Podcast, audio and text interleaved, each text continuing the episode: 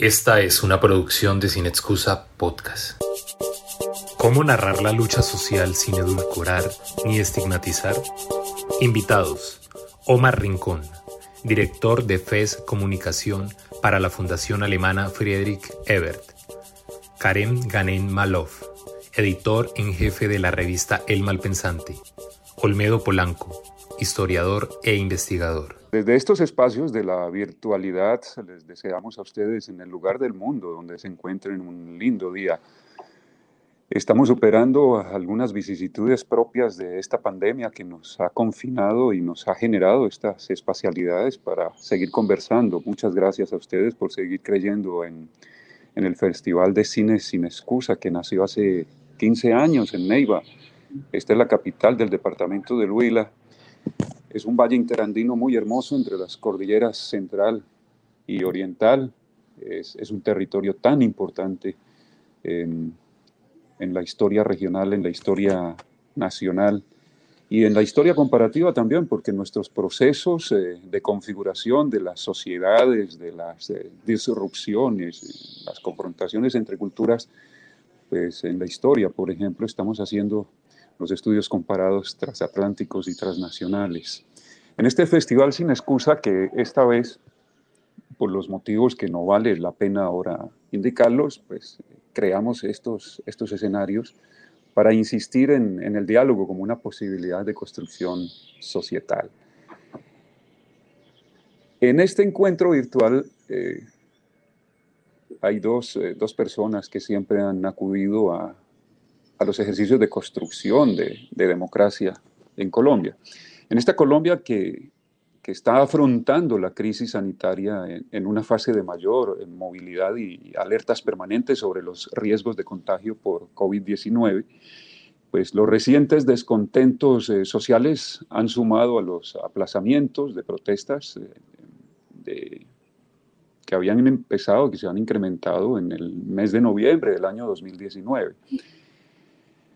Recientemente, el lunes 21 eh, de septiembre, volvieron las protestas con nuevo nombre, eh, se llaman ahora caravanas.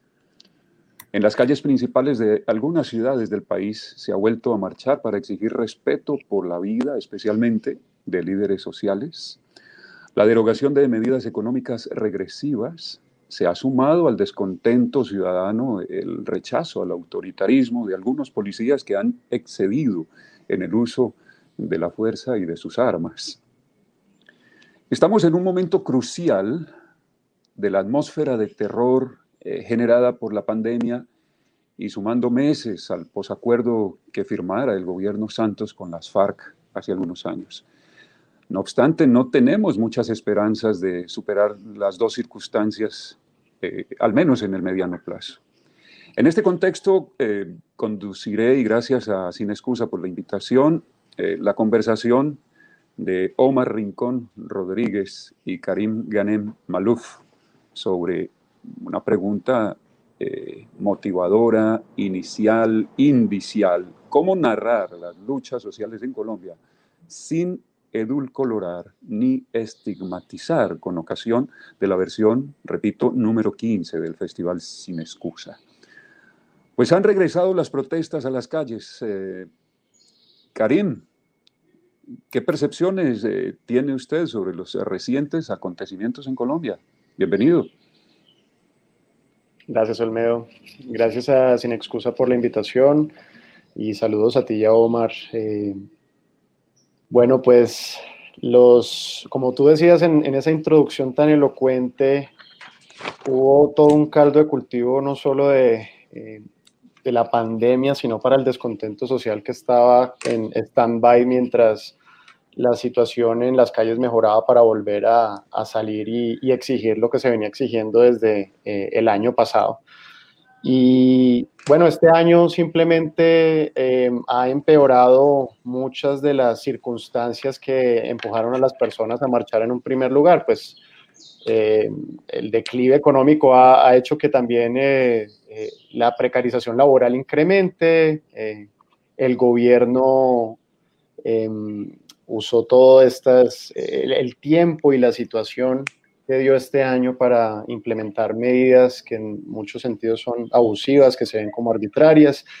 El, desgobierno en otros temas que no fueran lo sanitario y lo más urgente, pues también eh, ha incrementado la, muerte de líderes sociales y un recrudecimiento de, la guerra en muchas zonas del país, una reaparición de la guerra. Eh, y ahora también eh, volvemos a ver eh, em, como reminiscencias del Plan Colombia entre los acuerdos que está firmando, el, suscribiendo el gobierno actual con Estados Unidos. Entonces, em, creo que todo eso ha hecho que, que la situación es, es, como si fuera una especie de, de, de, fast forward lo que pasó del año pasado a este momento, porque em, nos sentimos como si, si hubiera un, una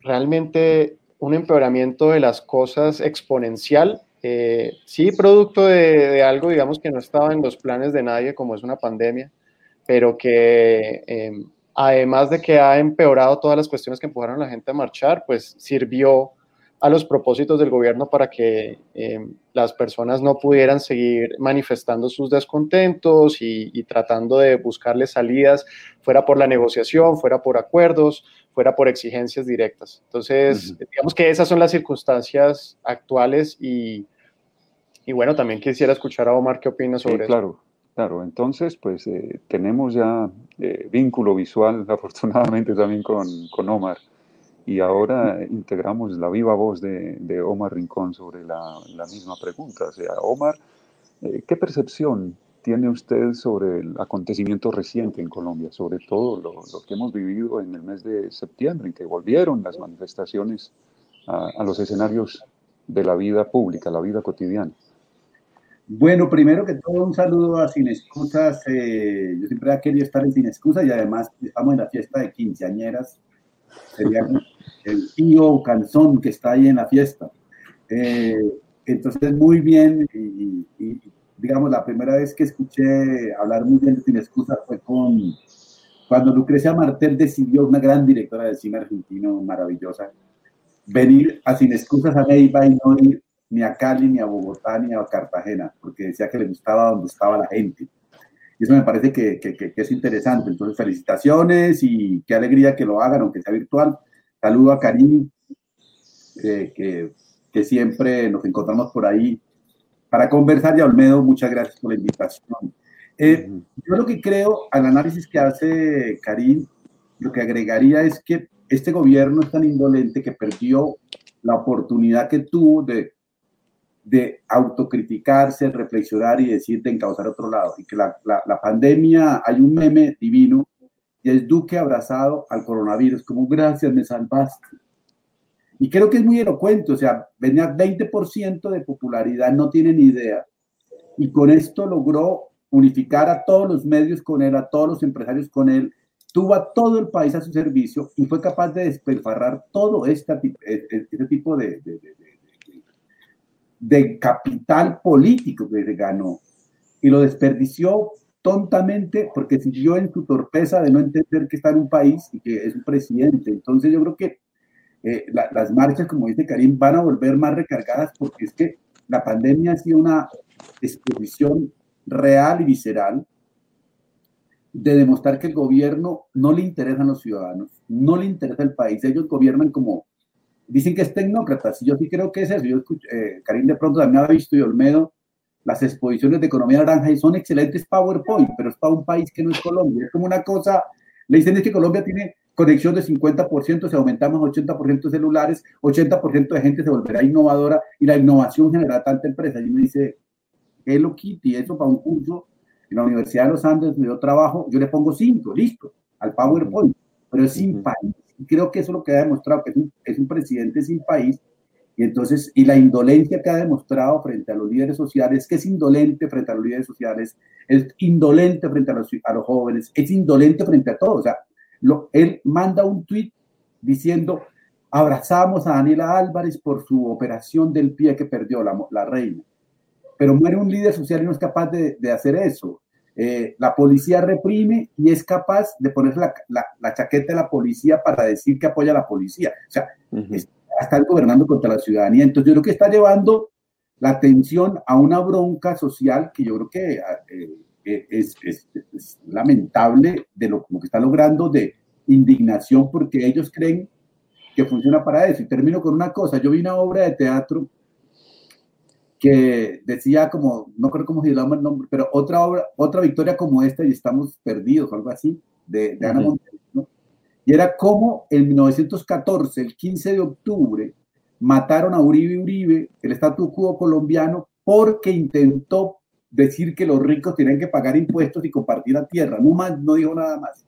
En 1914 lo mataron a la luz del día y que viera todo el mundo porque ofreciera descarnio público. Después matan a Gaitán, después siguen matando a todo el mundo y ellos creen que pueden mantener el país que han tenido siempre de eso. Entonces me parece que ahí hay un caldo que hoy los jóvenes están bravos, están bravos. El sujeto político joven no han entendido nada, no han entendido nada. Y la otra, para terminar, es que yo hablo mucho, es que la policía en la pandemia parece que fue graduada de, de, torturadora. La policía, antes de la pandemia, ya con el ESMAD era terrible, pero como en la pandemia le dieron la autoridad de, a cualquier ciudadano, pararlo y joderlo, a ellos se les olvidó que, que la pandemia puede diluirse y volvieron más recargados. Ahora no quieren disenso de ningún tipo. O sea, todos somos criminales. Hemos sido graduados todos de criminales. O sea, es una... Eh, Karim sale con esa barba, le juro que lo paran porque es criminal. Este man está en el mundo árabe incluido. Se me sale la mascarilla, además. con mascarilla. mascarilla y corra así. Siempre me para. Porque yo soy el delincuente de verdad. O sea, en su, en su, en su, en su con inteligencia militar, los delincuentes son los que lucimos, como los medios dicen que lucen los delincuentes en Estados Unidos, de verdad. O sea, creo que es un tema que, que, que, que la gente está, está muy brava. Sí. Bueno, hemos continuado con estas narrativas eh, subjetivas e intersubjetivas, porque pues a, ustedes los seguimos en Malpensante, en el caso particular de Karim y en, las columnas en, en, el periódico El Tiempo, a Omar y en las publicaciones pues que cada uno de ustedes ha hecho. Y, que por lo general son disrupciones, por lo general son eh, contranarrativas al statu quo y, para algunos son piedras en el zapato que incomodan el caminar de, de unas directrices eh, no democráticas. Y a propósito de jóvenes, Omar y, y Karim, eh, con relación a las, a las, narrativas iniciales, las narrativas que comenzamos a abordar en nuestras infancias, en las memorias ¿no? de, de, infancia, como una posibilidad psicológica eh, lacaniana, si se quiere. Eh, en el Bogotazo, Memorias del Olvido, está Arturo Alape eh, refiriendo que, su primera memoria, su primer ejercicio narrativo de influencia de la violencia en Colombia es, la de los pasos en el techo de su casa en Cali.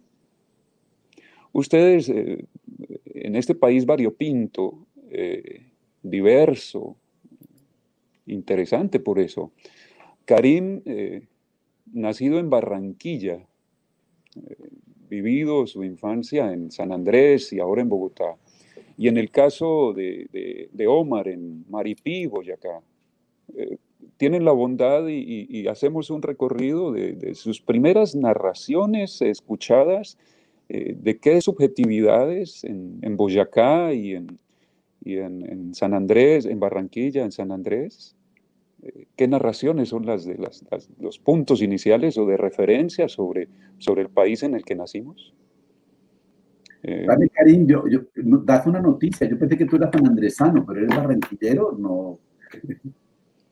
Soy las dos cosas. Que nací en Barranquilla y crecí en San Andrés. Ah, eh, pero pues estuve viviendo entre, entre los dos lugares, entonces creo que mi, bueno, esa pregunta que hace Olmedo es interesante, pero uf, tan amplia. Eh, voy a, intentar eh, restringirla a una sola imagen. Eh, creo que una de las cosas más problemáticas en mi caso de haber crecido en, la costa y en el, Caribe de forma amplia, en Cartagena, en, el en Bolívar Atlántico y, y, en San Andrés, es Em, esa presencia em, abrumadora de, cierta noción de lo que es la izquierda o de lo que son las luchas sociales o de lo que es correcto, incorrecto, el tipo de ética que se maneja en, la región. Eh, y a mi relación conflictiva creciendo en ese lugar con lo que podían ser los lineamientos éticos de las personas eh, con las que convivía, desde mi familia hasta los amigos. Se sumó luego el, como la, la, crítica tal vez exacerbada que yo percibía desde la capital hacia esa región cuando me vine a vivir a Bogotá ya hace una década. Eh, entonces, yo siento que y, hace parte de mi práctica eh, estilística. Yo, yo, siempre asumo el rol de abogado del diablo. Eh, entonces, mientras que en la costa se me percibía como un, bohemio y un izquierdista, en Bogotá creo que se me percibe más como alguien recalcitrante, a veces de derechas, a veces de centro, eh, reaccionario, porque trato de matizar como que yo no demonizo a todas las personas que están en la costa por pensar como piensan sobre, por ejemplo, la guerrilla o sobre el fenómeno del paramilitarismo. Trato de entender. Em, en, digamos, en, el caso de eh,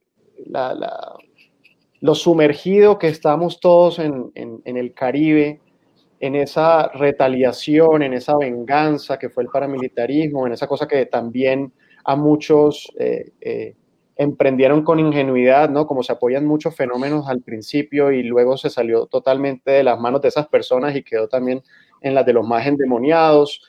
Eh, digamos que no es defender ni lo uno ni lo otro, sino, sino comprender cuáles son los motivos detrás, cuál fue la, la historia detrás de eso. E, es muy raro tratar de estudiar esos fenómenos desde la capital, por lo que te digo, porque se, se toman posiciones eh, en blanco o en negro. Lo mismo cuando estaba en el Caribe tratando de entender lo que eh, era la guerrilla visto desde otros puntos cardinales em, o lo que era cualquier movimiento social que allá era demonizado como de una forma muy estadounidense, como de, una vez guerrillero. ¿no?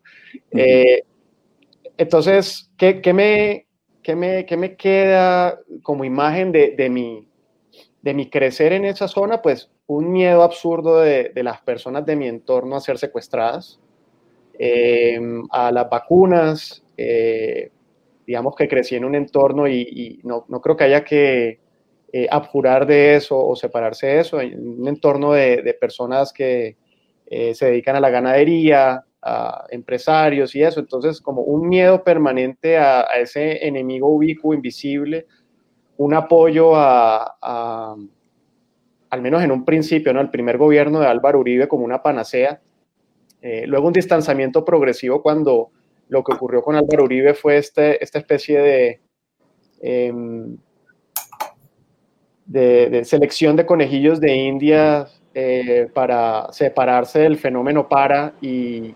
adjudicárselo a la clase política costeña y como romper todos los lazos con ellos. Em, entonces, toda esa, eso, ese fue, digamos, mi, el momento en el que pasé de la adolescencia a la, primera juventud y ver todo eso fue el momento también en que me di cuenta cómo un poco se funcionaba la, política en el país, cómo era el tema mediático, cuánto influye la imagen que uno tiene, eh, qué es lo que se puede decir y lo, que no se puede decir en un marco eh, de gobierno, pero que igual, eh, digamos, las acciones de Realpolitik igual exigen eh, tomar eh, medidas que pueden ser, ¿cómo decirlo?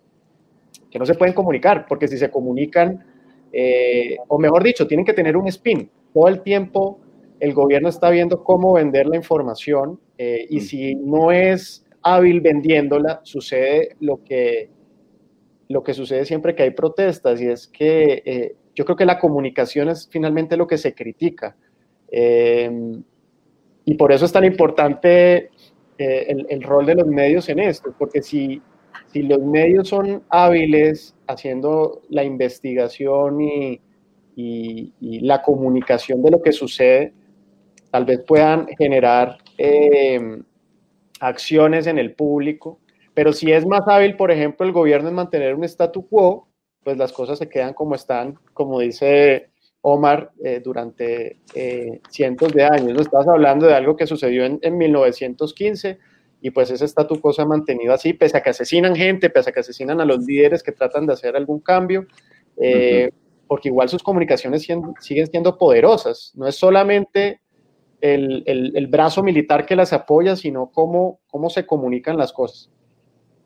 Bueno, hice una divagación tremenda, no sé. No, no, no, no está bien. A, pregunta abierta, respuesta idem. no, no, me encantó lo de lo, la, la, propuesta de Karim de que, pues, que es una propuesta que pues, yo comparto para decirle a todos los que nos estén escuchando, y es que lo que es más importante es tratar de entender, o sea, esa es la pregunta, o sea, no bajarnos del moralismo. Yo creo que a Colombia le ha hecho mucho daño esta educación de buenos y malos, maniqueo, de que hay un bueno y un malo. Si uno trata de entender, no hay ni buenos ni malos, todos tenemos alguna cosa para eso. Y respecto a tu pregunta, la primera cosa es pues, que todos tenemos envidia de lo otro. Yo, por ejemplo, eh, me da envidia de Karim de que ha estado en San Andrés, porque pues, es otra cultura totalmente distinta a la nuestra. Es como otro universo, no solamente visual, natural, sino cultural, musical. Sí, eh, sí entonces me parece que, pues, que, que, que claro, yo vengo a las montañas, entonces eso del mar y ese tipo de cosas me parece maravilloso, porque creo que a nivel de la cabeza te abre mucho, yo que por, eso eh, eh, los, los, que venimos de montaña somos, hay veces muy, muy difícil. Segundo, yo vengo de un pueblito que casi no está en el mapa, que se llama Maripí, Boyacá, entonces puedo, para las hojas de vida puedo lucir como que vengo de la Colombia profunda, la Colombia profunda, la que no está en el mapa, porque no me han podido hacer carta astral porque no sale en el Google Maps. O sea, me tiene que poner un pueblito de al lado para hacer la carta astral, pero eso, no, eso está mal. Mi mamá no se acuerda que eran así, o sea que estoy jodido de carta astral. Eh, Maripí es un pueblito que, que, queda en la zona de Esmeraldas de Colombia. Y ahí va mi tercer punto. Es que yo desde niño no viví mucho allá, viví como hasta los seis años. Pero lo que yo me acuerdo cuando mi papá volvíamos y volvíamos a Maripí, yo solamente me acuerdo de dos cosas, la bucólica, la finca, chontaduro, café, banano, caballos, todo muy lindo. El mercado del domingo, maravilloso, todo el mundo llegaba bañadito, armado, toda la cosa. Muy bien, muy bien. Y al mediodía se emborrachaba la gente y eso arrancaba el machete venteado, los tiros, todo tipo de cosas. Entonces, yo le tengo un pánico a la violencia que todavía hoy cualquier cosa que suena como yo ya que está inscrita en mi cuerpo y eso creo que pasa mucho en los colombianos. Tenemos unos a partir de eso decidimos no tener nada que ver con la violencia, pero hay otros que que es lo único que han conocido y reproducen ese tipo de cosas. Entonces me parece que ahí hay un tema elemental. Y por último, la cuarta cosa, una cosa que me, me, va a pasar eso, es que yo he terminado ser en un concepto como desclasado. Y es la parte que es heavy, porque yo soy popular, yo vengo del pueblo, de abajo, soy el primer educado de mi familia, todo ese tipo de cosas, luego soy clase popular. Pero la clase popular no me reconoce con esta pinta y dice, man, ese man no es clase popular. Después la clase media, que es donde realmente subí ascendido, soy ascendido, igualado. Estoy en la clase media, pero la clase media dice, ese man nos hace quedar mal, porque la clase media va para adelante, se adapta perfectamente a las normas, quiere trabajar, entonces tampoco me acepta. Y como trabajo en la Universidad de los Andes, entonces creen que soy clase alta, pero tampoco la clase alta me exhibe como un sujeto que para demostrar su amplitud mental. Es decir, yo soy Vea cómo somos de amplio la clase alta. Tenemos sujetos hasta como este, que se visten mal, que hablan mal, que piensan mal. Entonces, eh, es una situación que me parece que, por puesto como lo puso Karim, y eso me gusta, como ser desclasado, como que como ser de todas las no ser de ninguna, me parece que es eso, es como un hacker social, o sea, como un hacker. Me parece que la figura, si la pudiera hacer bien, sería yo, me, sentiría re bien, pero obviamente soy un bufón de la corte, tal cual, eso único que sí. Karim y, Omar, es muy emocionante eh, tener la posibilidad en estas nuevas realidades de, conversar sobre nuestros orígenes. O sea, yo les agradezco en nombre de Sin Excusa que hayan eh, corrido la cortina para dejar entrar luz sobre sus infancias, ¿no? que es poco lo que hablamos sobre eso, porque las narrativas sobre esos primeros años, eh, estas formas de violencias contemporáneas nos han negado eh, encontrarnos para conversar sobre eso. Y a propósito, eh, artículo con lo siguiente, pues ustedes han creado un abanico de posibilidades para, para dialogar y, creería que, que, seguiremos en eso, salvo que ahora tenemos el tiempo contado, es si ustedes han crecido con esas estéticas, eh, con esas percepciones a, lo Kapuscinski, pues conectando los, los, cinco sentidos en unas atmósferas eh, auditivas, visuales, olfativas, ¿sí? Omar en, un territorio de esmeraldas, ¿no? Eh, cerca de las minas de Coscuez, de Peñas Blancas, y, y el paisaje caribe, y, el otro color que no, no dista mucho de la esmeralda en, en, el profundo mar, que es el caso de, Karim.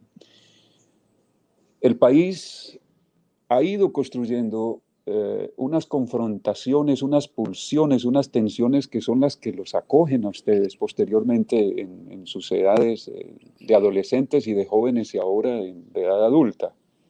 Si ustedes vienen eh, con esos constructos sociales, antropológicos, históricos, ¿cómo abordan entonces en los ejercicios narrativos el país que les ha tocado vivir?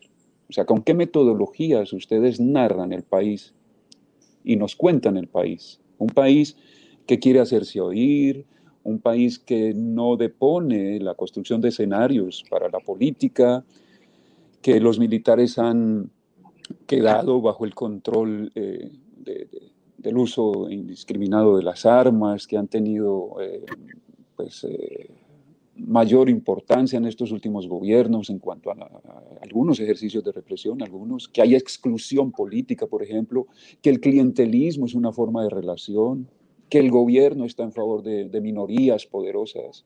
En ese contexto les ha tocado vivir y nos ha tocado vivir, aunque tengamos unos orígenes de otras estéticas, de otras relaciones, de otros vasos comunicantes, eh, Karim y, Omar.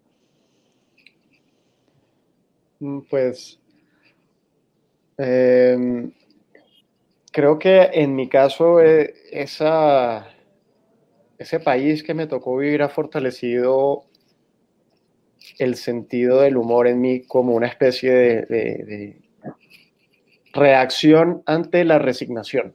uno uno puede, si uno es lo suficientemente, creo yo, perspicaz, se da cuenta que como no hay malos ni buenos, eh, y como es un país que tiene dificultades inconmensurables en, tantos, en tantas de sus facetas, desde el tema em, mm, desde un tema de no, no estar consolidado como naciones. Creo que uno de los asuntos más problemáticos de Colombia es que no, que no nos entendemos como un colectivo que en el que nos preocupe el bien ajeno, sino somos súper individualistas o, tenemos pequeños colectivos, sean regionales o étnicos, eh, porque incluso, bueno, en ciertas zonas de Colombia opera es eh, una pequeña nacionalidad étnica, como en ciertas zonas antioqueñas, o en el caso de San Andrés, por ejemplo, todos los conflictos que viven los raizales con respecto a los colombianos, que ellos se refieren como colombianos ahí sí, o como continentales. Mejor dicho, es un país fragmentado de tantas maneras que es, muy difícil encontrarle eh, la comba al palo ahí y decir, bueno, esto es, esto es lo que habría que hacer. Entonces, ante la resignación, decir, bueno, no hay nada que hacer porque hay tanto que hacer, eh, uno puede comenzar como de, yo creo, a, a, manejar un sentido del humor, ¿no? Eh, eh, en lugar de la desesperanza. Coger perspectiva continuamente, tratar de enfrentar pequeños y grandes asuntos uno a la vez o dos a la vez para ir solucionando em, como fugas de, una máquina que tiene demasiados huecos, entonces uno va tapando uno, eh, tapa dos, se abre otro, bueno, toca tapar ese otro y tapar uno adicional. Es como ir para adelante y para atrás sin eh, sin desanimarse tanto, ¿no? Y el tiempo de vida también es limitado, entonces uno no va a alcanzar a, arreglar todo lo que hay de malo en el mundo en, una vida, nadie lo va a hacer. Entonces es, es como pequeños retos también. Eh, eso es creo que otra forma de las, de las formas de abordarlo desde mi práctica. También un escepticismo continuo. Eh, digamos que soy, soy bastante, sí, escéptico, ¿no? Intento no comer entero ni de los que son supuestamente buenos, eh, ni de los malos, tampoco creerme la, malicia total de ninguno. Bueno, un poco reiterando lo que decíamos Omar y yo en la, en la respuesta pasada, como tratar de ahondar en los matices.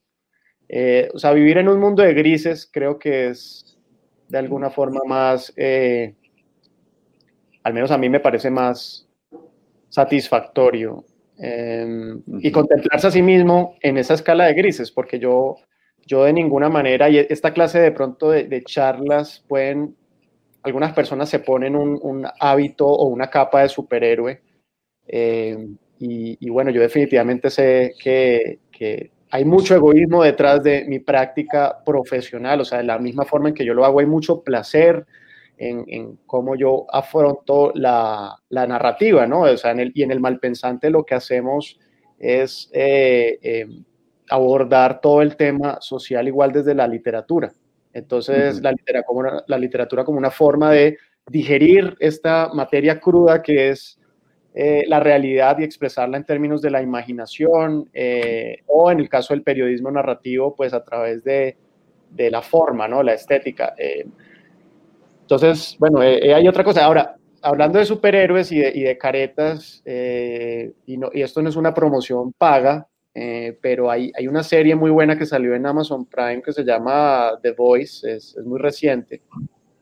No sé si en español le dicen Los Boys, pero es sobre superhéroes. Pero lo curioso del nombre de la serie es que alude al, al equipo que caza a los superhéroes, pero eh, me gusta mucho la serie, me gusta mucho la primera temporada. La segunda creo que están es muy agarrados de, tener que producirla rápidamente para, poder afrontar la demanda, entonces la calidad bajó tremendamente. Pero la primera temporada es exquisita porque es la primera vez que yo veo, tal vez desde Watchmen como cómic y eso, eh, que se relativiza a los superhéroes, que se les da personalidad, que se les compara con los dioses griegos, que a mi parecer son de los mejores dioses en cuanto a que son eh, falibles, eh, eh, envidiosos, espontáneos, que cometen errores porque siguen pulsiones, entonces se parecen mucho a nosotros.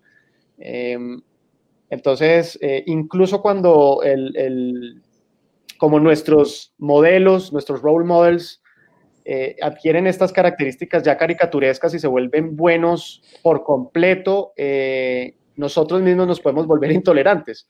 Eh, y, luego eso le juega en contra a esos también a esos modelos, porque entonces el día que cometen un error o que se sabe algo sobre su pasado, se derrumban, ¿no? Y en nuestro pasado todos tenemos alguna cosa que hicimos que no está bien. Una eh, es como la naturaleza humana. Entonces, bueno, digamos que esas son algunas de las, de, de, las formas en que yo he adecuado mi, o que he aprendido a ver el mundo para, para lo que hago.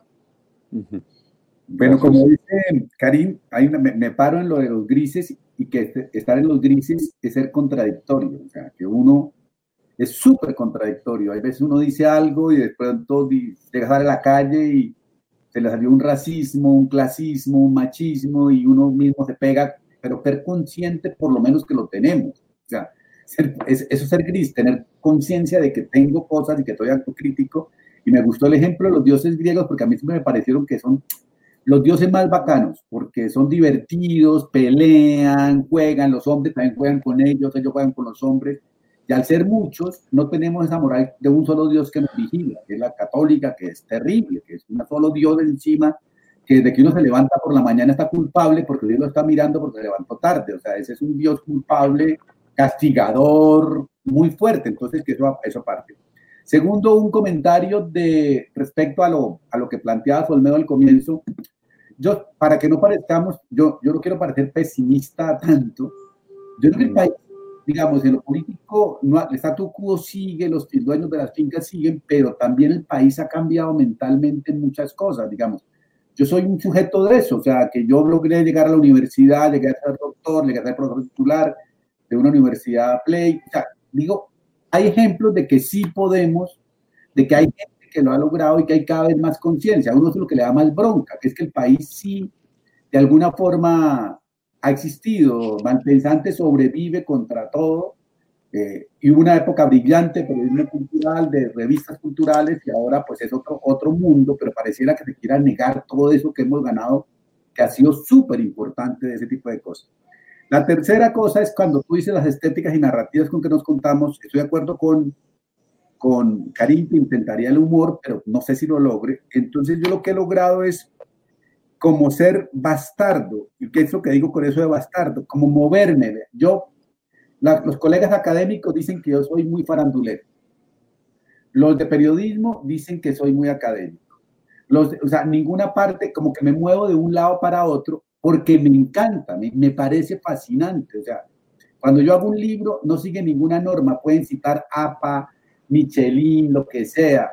Pueden citar como periodistas, como artistas, como se le dé la gana, porque es como romper esos moldes. Entonces me parece que lo que yo hago es como, ahora me volví artista un profesor, soy un periodista guanabí, venido académico, y ahora la última cosa que hice fue esto, que es Colombia y es una exposición eh, artística que hice con Lucas Pupilo y con X Andrade, hicimos una cosa divina, como estar aquí, allí donde está lo narco, está lo más colombiano, entonces decidí que el arte me permite reflexionar lo que yo quiero reflexionar y asumir el sujeto experiencia narco para pensarla desde sí misma y no como para yo elevarme de gusto, sino convertirla en un gusto auténticamente nacional. Casi que es una apología del narco en las estéticas para que hagamos catarsis de ese gusto nacional que tenemos. Entonces, ese moverme y salgo de ahí y me voy a otra parte. O sea, ya, ya hice lo narco, ahora me voy para otro lado. O sea, me aburrí ya como que, eh, decía Martín Caparrós que los que somos de alma periodista somos una cultura del, del despilfarro, creo que lo decía, no me acuerdo bien la, la palabra precisa, y era,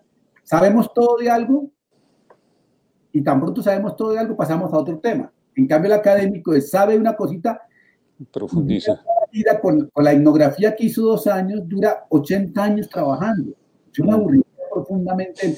eso sería, soy un tipo que me aburro muy fácil. Es eso que me hace para otras estéticas y otras éticas.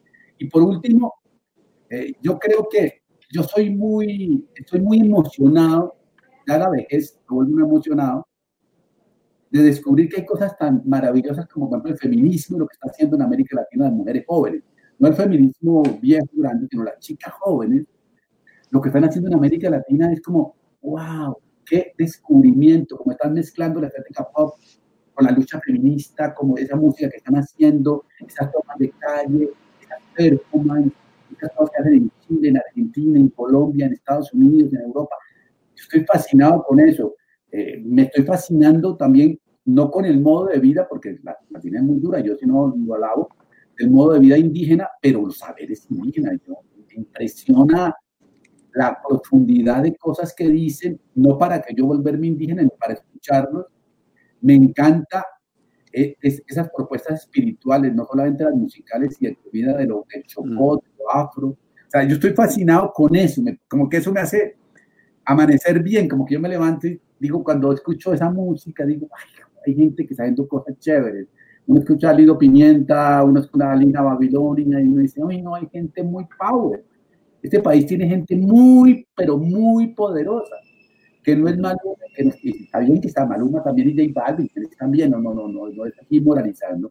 Pero hay una gente que no conocemos que hace unas cosas como, cuando Lina Babilonia dice es que yo cantaba ópera y lo cantaba bien, pero esa música no pasaba por mi cuerpo, entonces me volví para ser cantadora de bullerengue, porque eso sí pasa por el cuerpo.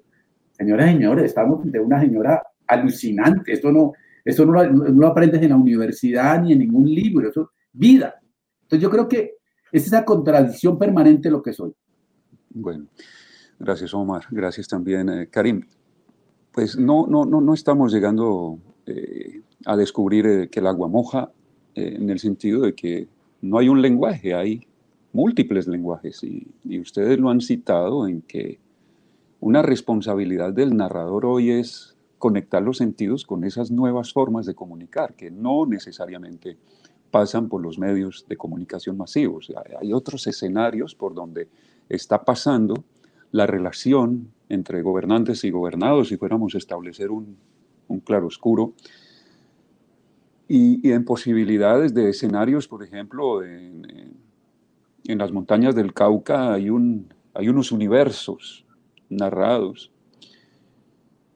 Y en, en, el lenguaje, pues desafortunadamente muchas de las escuelas de periodismo se vaciaron de, de la relación muy eh, coherente con la literatura. Luego narrar es complicadísimo si no se bebe de la literatura.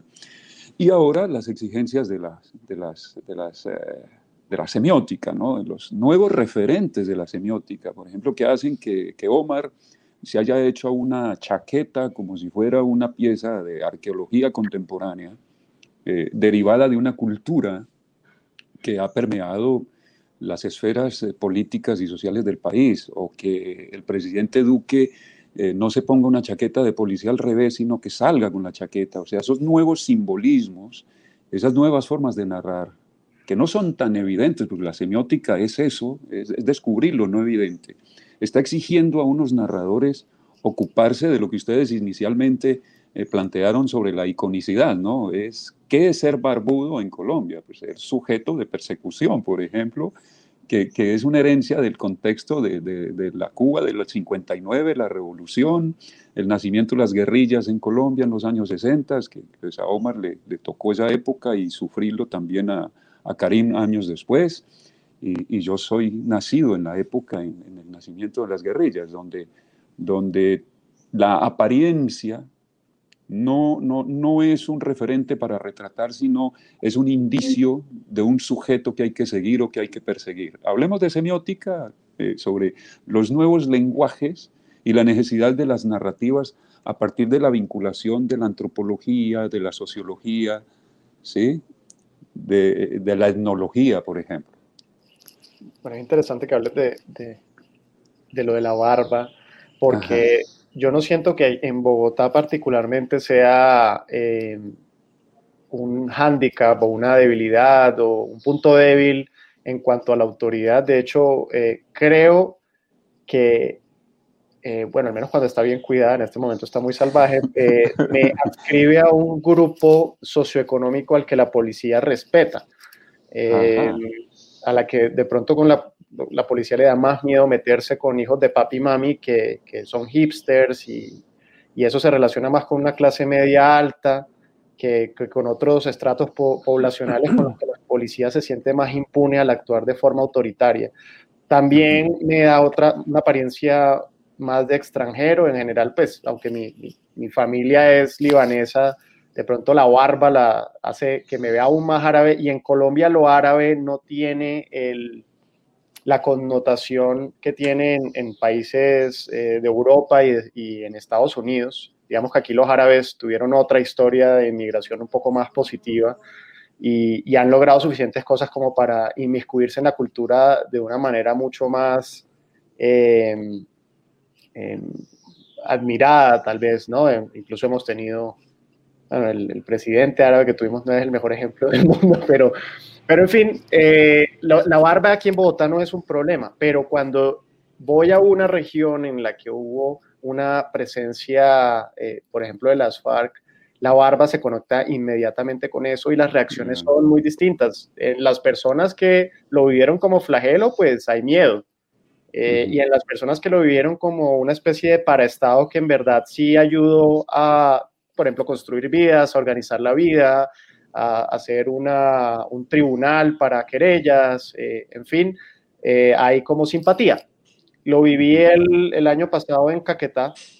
Eh, en el, en el, curso del Bajo Caguán esta reacción a, a, a, la barba que no opera para nada, a mi parecer, en, en, Bogotá, mucho menos entre la gente joven. Aquí se ve es como un símbolo de, de hipsterismo, quizás, como algo más bien eh, que se lleva como moda, y allá se ve como una adscripción política. Y te lo llevo aún más allá. Yo viví en el Medio Oriente y en el Medio Oriente yo nunca usé la barba así, porque allá tiene una connotación religiosa, no política, sino religiosa que puede ser política, ¿no? Puede ser islamista, eh, uh -huh.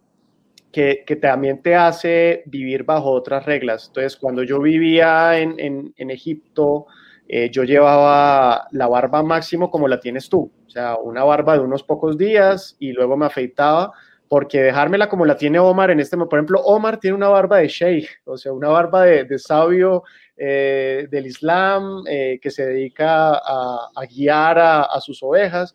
Yo tengo una barba directamente de, algún tipo de, por ejemplo, de la hermandad musulmana o de Hezbollah, aunque tengo bigote, ¿no? Pues digamos que el, bigote haría pensar por qué tiene bigote este tipo, porque mucha gente en el Islam pues se, quita el bigote, se deja la barba. Eh, pero en el momento en que yo vivía en Egipto, se había, reactivado una dictadura militar laizante que estaba persiguiendo a, la hermandad musulmana. Entonces, por ningún motivo, tú querías dejarte esta barba, a menos que en verdad fueras un simpatizante y fuera una especie de declaración de principios. En mi caso no lo era. Yo, de hecho, eh, mi, familia es cristiana y a mí me, criaron en, el catolicismo, entonces, y ni siquiera soy practicante, entonces lo religioso para mí no tiene nada que ver con esto. Entonces, hablando de semiótica, una, una em, característica fisionómica como esta tiene todas esas connotaciones dependiendo del lugar y el momento en el que se muestre. Em, entonces, pues, me, parece, me parece eso interesante. No, sé, pues ahora estaba hablando de, de, esto particularmente para cogerte la pista, pero no sé si uh la pregunta realmente. Oh, bien, no, bien, bien. Además es una reflexión interesante porque sí permite pensar que uno hay veces hace cosas sin pensar, pero que tienen un sentido social, o sea, que la, la ignorancia no hace que uno no termine actuando un papel o una, un, un, sujeto. Y aquí pensaba que yo me llamo Omar, que es un nombre árabe. Cuando llego a Estados Unidos me preguntan por qué me llamo Omar y si llego la barba, sí, entonces, pues claro, comienzan a decir que soy árabe y no tengo nada que ver, con, nada, o sea, soy boyacense indígena, ya, ese tipo de cosas. Entonces, parece que la semiología es eso, cuando, para, que los que nos ven, no es, esa interpretación de la vida social de los signos y ver cómo todo significa que no somos tan ingenuos como decimos para significar, que no es tan simple. Las, sobre todo, por ejemplo, que estamos hablando de protestas sociales, lo que hace Duque no es simple. Él, él piensa que es ingenuo porque los asesores de comunicación de él entienden que es ingenuidad hacer eso, todo tiene un significado súper poderoso. Lo que pasa es que ellos viven en función de las redes digitales y creen que con aparentar en las redes automáticamente solucionan el problema, pero no ven la profundidad estética. Y por eso, si, si llegamos a lo que tú preguntabas, Uribe, eh, perdón, eh, Duque, esto no fue consciente que acaba de hacer, esto no, es un lapsus, sí. Es un lapsus. Eh, Duque cree con sus asesores, como vienen de Yupilandia, que ellos tienen que controlar las redes digitales. Entonces le meten toda la plata del mundo a las redes digitales. Tienen todos los medios con él. Entonces la narrativa de las protestas sociales está totalmente libreteada del mundo oficial. Policía, violencia. O sea, cuando hay una marcha, la noticia por la mañana de Caracol RCN es la policía dice que no habrá violencia por la tarde, que no dejará ningún vándalo. Ya anunciaron el libreto de la tarde. Y ellos tratan de ganar la guerra, como lo ven ellos, porque ellos lo ven como una guerra contra el ciudadano en las redes digitales. Pero las redes digitales trabajan otra estética la que ellos pretenden. Entonces ellos contactan al hijo de Luis Echeverry como experto digital y el tipo no tiene ni idea, o sea, eh, eh, no, no consiste control, hay una estética, lo que tú decías, hay una cosa de eso. Y entonces Duque termina prisionero de los memes. Entonces el sujeto presidencial termina en meme presidente.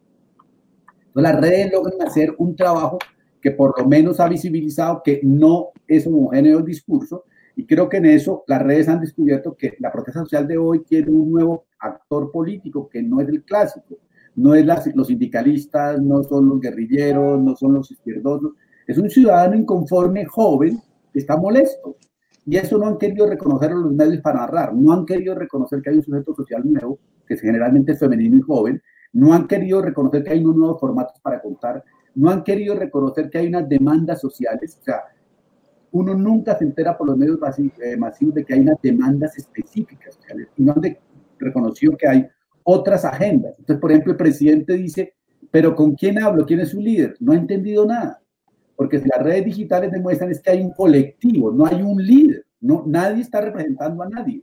Es un dolor colectivo, es una bronca colectiva. Entonces me parece que ahí eso, por ejemplo, que tú, que tú decías, me parto con la formación de la Facultad de Comunicación. La Facultad de Comunicación, yo fui profesor 20 años, fracasamos, estamos formando gente para el siglo XX. No estamos en esto. Eh, tú por, ejemplo literatura, no, no solamente que lean literatura, que vayan al arte, que vayan al diseño, que vayan, salirse del campito que hemos construido a ganar el mundo narrativo, porque como dice Barico, hoy se diseña narrativa, no, no es solamente storytelling, no, otra vez el curso de crónica clásico, eso no se puede hacer más. Y segundo, si no salimos de nuestro cofrecito, pero de mundo que tengan vida, eh, hasta para, para diseñar videojuegos hay que tener un poco de experiencia de la vida de territorio, de las experiencias, de ir allá. Entonces, el estudiante de comunicación resuelve todo que con creatividad, sin mirada externa a su campo, desde las artes y la cultura, y sin territorio. Entonces, así, pues básicamente, pues terminamos en un celular diciendo tonteras como EPA Colombia o ese tipo de cosas. Y si ese es el modelo de comunicador, pues no vayan a una facultad de comunicación, por favor, no vayan a esa vaina porque es que debería servir para otra cosa.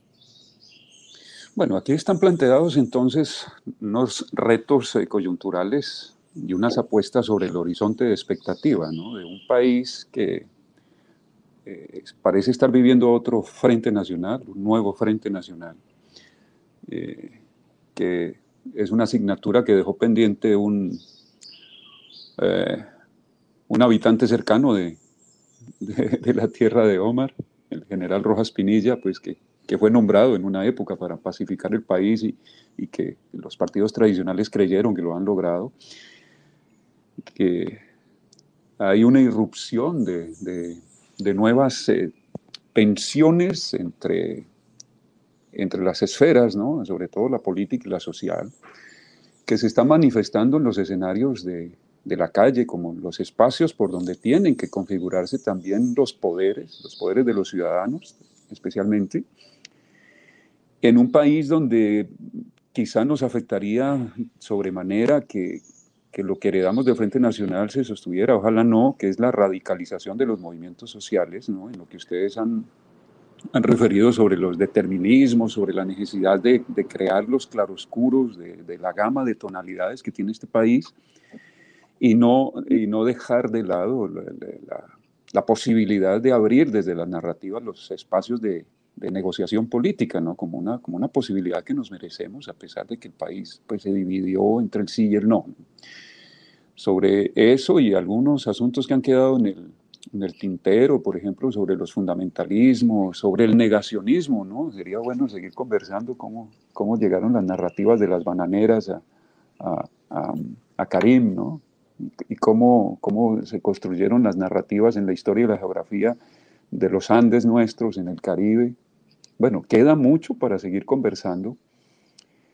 Eh, pues construyemos por ahora el cierre, ¿no? Yo agradezco eh, la comparecencia, si se me permite el término, ¿no? En, este ambiente eh, digital, real. A mí me parece que esto es real también, esto no es virtual, es una nueva realidad. A instancias del decimoquinto Festival de Cine Sin Excusa, Karim, muchas gracias por aceptar la invitación y por por, ayudarnos a entrar en, en, la constitución tuya eh, como, como ser y, como líder de, de, las narrativas en Malpensante. Gracias, Almedo. Y un gusto conversar con ustedes. Gracias al festival y siempre es chévere tener a Omar también como interlocutor y un placer conocerte a ti, Olmedo. No, con mucho gusto, es al contrario. Omar también, muchas gracias. Y si quieren construir unos cierres eh, para dejar decir una cosa y después, gracias a Almedo, a la Sin Excusa, a Karim, y qué chévere conversar. A mí me parece que este parching de café virtual funciona también y que son las cosas que tengo que aprovechar. Y muy pegado con el festival, que creo que lo que, lo que dijo Karim, lo que dije yo, lo que hizo Almedo es como que los que nos ven se quedaron sin excusa para pensar con su propia cabeza. O sea, que por favor, sin excusa, Piensen con su propia cabeza, no con la de Karim, no con la de Omar Rincón, no con la de Olmedo, con la suya. Piense con su propia cabeza. Pero piense. Pero piense. Un abrazo desde Neiva a Karim. Feliz estancia donde te acoja la geografía nacional y, y el mundo global. un abrazo para ustedes también. Yo creo que ese cierre de, Omar es perfecto, así que yo lo dejo así también. Suscribo. Ah, bien. Omar, un abrazo también desde esta eh, geografía de Valle Interandino, desde Neiva. Un abrazo a tu altitud en 2600 en Bogotá. Sí, un abrazote y extrañando el calor de por allá. Ah, bien. Te mandaremos y, acá, pues, sabes que los caminos conducen, ¿no? Bueno, un abrazo a los organizadores de Sin Excusa. Muchas gracias por facilitar estos espacios de pensamiento, como han dicho Karim y Omar.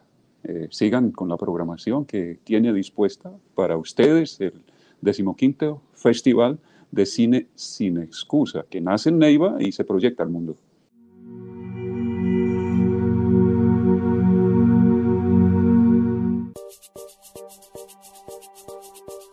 Esta fue una pieza de Sin Excusa Podcast, con la producción de Luz Viviana Cardoso, la edición de Laura Prada, la asesoría de Tomás Pérez Bisón y la locución de Sebastián Arias Palomá. Este podcast y Sin Excusa 15 años fueron posibles gracias a Universidad Sur Colombiana, Ministerio de Cultura, Gobernación del Huila y su Secretaría de Cultura y Turismo. Alcaldía de Neiva y su Secretaría de Cultura, Secretaría de la Mujer y Secretaría de Paz. Proimágenes Colombia. Temporada de Cine Crea Colombia. Fondo para el Desarrollo Cinematográfico. Embajada de México en Colombia. Instituto Mexicano de Cinematografía. Electrohuila. Bancolombia.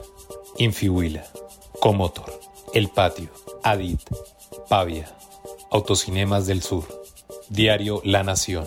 OPA Noticias, Pitalito Noticias, Noticias 24-7, W Magazine, Periódico y Radio Periódico Agrohuila, La Gaitana, Portal Independiente, Radio Universidad Sur Colombiana, Laboratorio de Televisión y Centro de Producción Audiovisual de la Universidad Sur Colombiana, Bavilla Cine, ANAFE, Consejo de Cinematografía del Huila, Boyaguer, Juan Perdomo, Jimmy Tengonó, producción audiovisual, Foncultura, Fundación Huellas.